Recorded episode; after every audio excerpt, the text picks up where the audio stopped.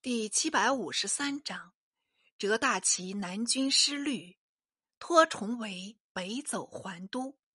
却说李景龙败回德州，朝廷反加封太子太师，赏罚倒置，究是何因？看官不要性急，待小子补叙出来。原来景龙败报到京，由黄子成暗中逆助，反奏称交战获胜，不过因天气寒冷。未便行兵，所以暂回德州。四春再举。见闻信为实事，遂封景龙为太子太师。景龙受诏后，自己都是不解。四接子成秘书，方知子成代为掩饰，真是感激不尽。且书中免令再举，亦合己意。遂飞袭各处，召集兵士。到建文二年孟春。各处兵马齐集，差不多有五六十万人，正拟祭旗出发。忽报燕王出攻大同，及都师望元道出紫荆关，余寒尚重，冰雪齐风，军士各叫苦不迭。幸得真奇反报，燕王已由居庸关入反北平，于是相率驱归。军士南归情急。抛弃无数铠仗，以便速行；还有一般避兵雷族，不能熬受冻饿，多半死亡。未曾对仗，且如此狼狈，真令人短气。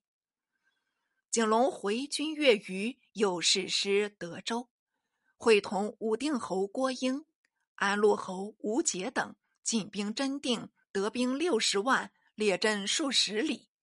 燕王闻报，与诸将道：“李景龙等都无能为，唯靠了数十万兵卒，想来谋我。哪知人多意乱，前后不相应，左右不相谋，将帅不专，号令不一，何能成事？尔等但严装带着，敌来击击，怕他什么？虽是安定军心。”恰亦欲有治理。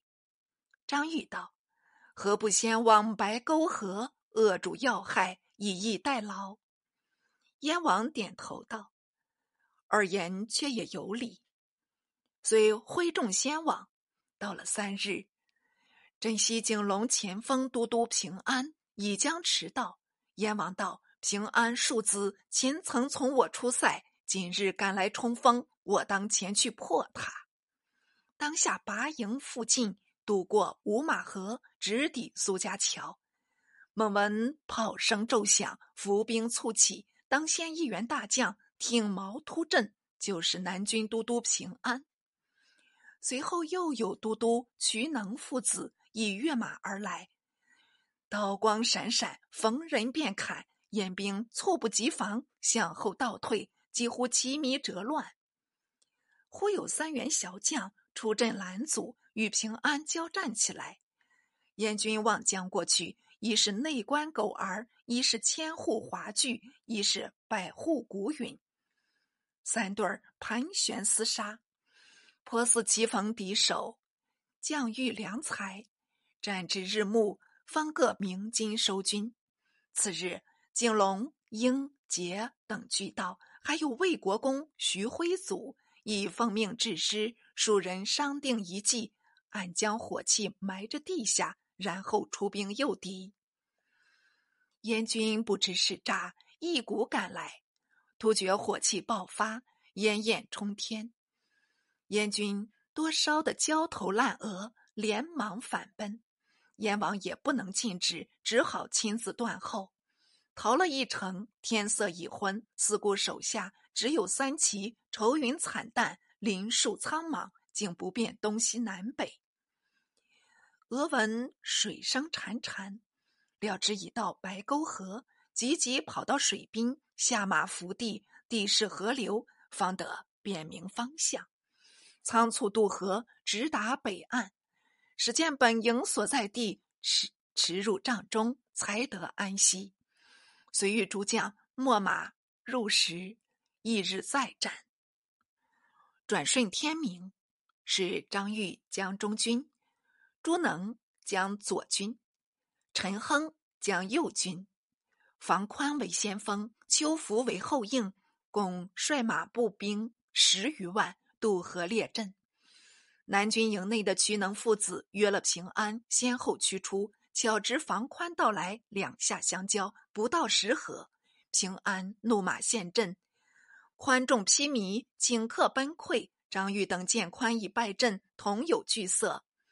独燕王大喝一声，自挥剑卒数千人，先到阵前，舍命冲突。高旭率张玉等激进，一场恶战，真杀得山摇地动，日暗天昏。忽南军阵里，梆声一响，发出了无数硬箭，向燕军射来。这箭族好像生眼，都到燕王马头旋绕，马履被创，三翼三绝。南军赴城市相逼，急得燕王无法可施，也取强弩对付，连射一阵，箭又尽了，乃拔剑左右奋击，砍伤数人，箭又缺折不堪用。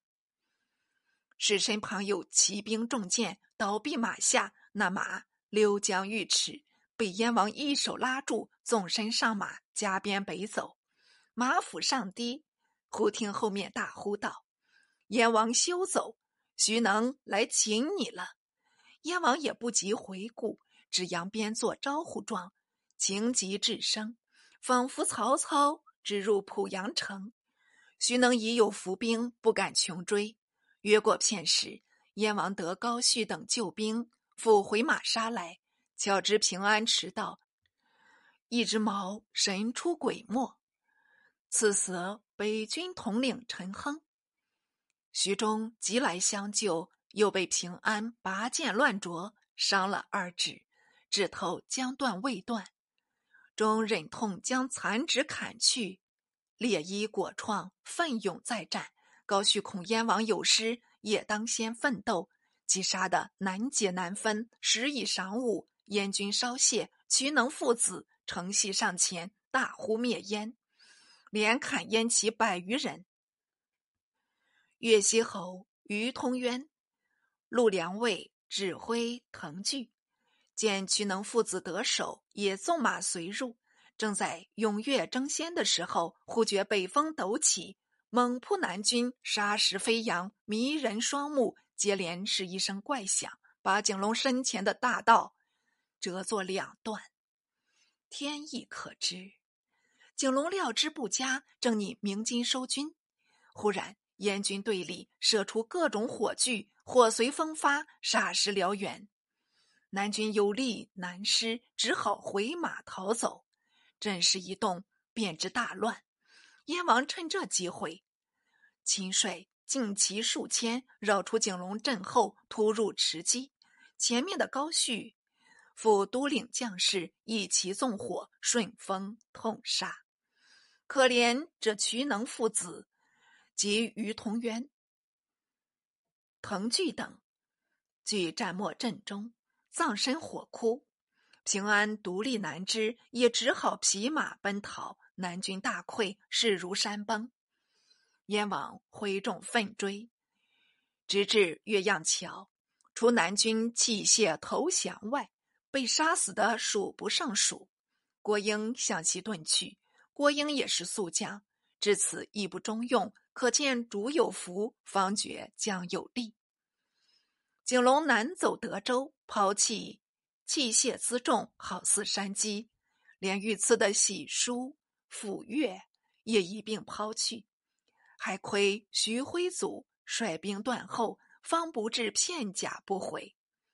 过了数日，燕王复进攻德州，未到城下，景龙先已出走，剩下储粮百余万担。至燕军入城，安安稳稳的得了粮草，声势跃振。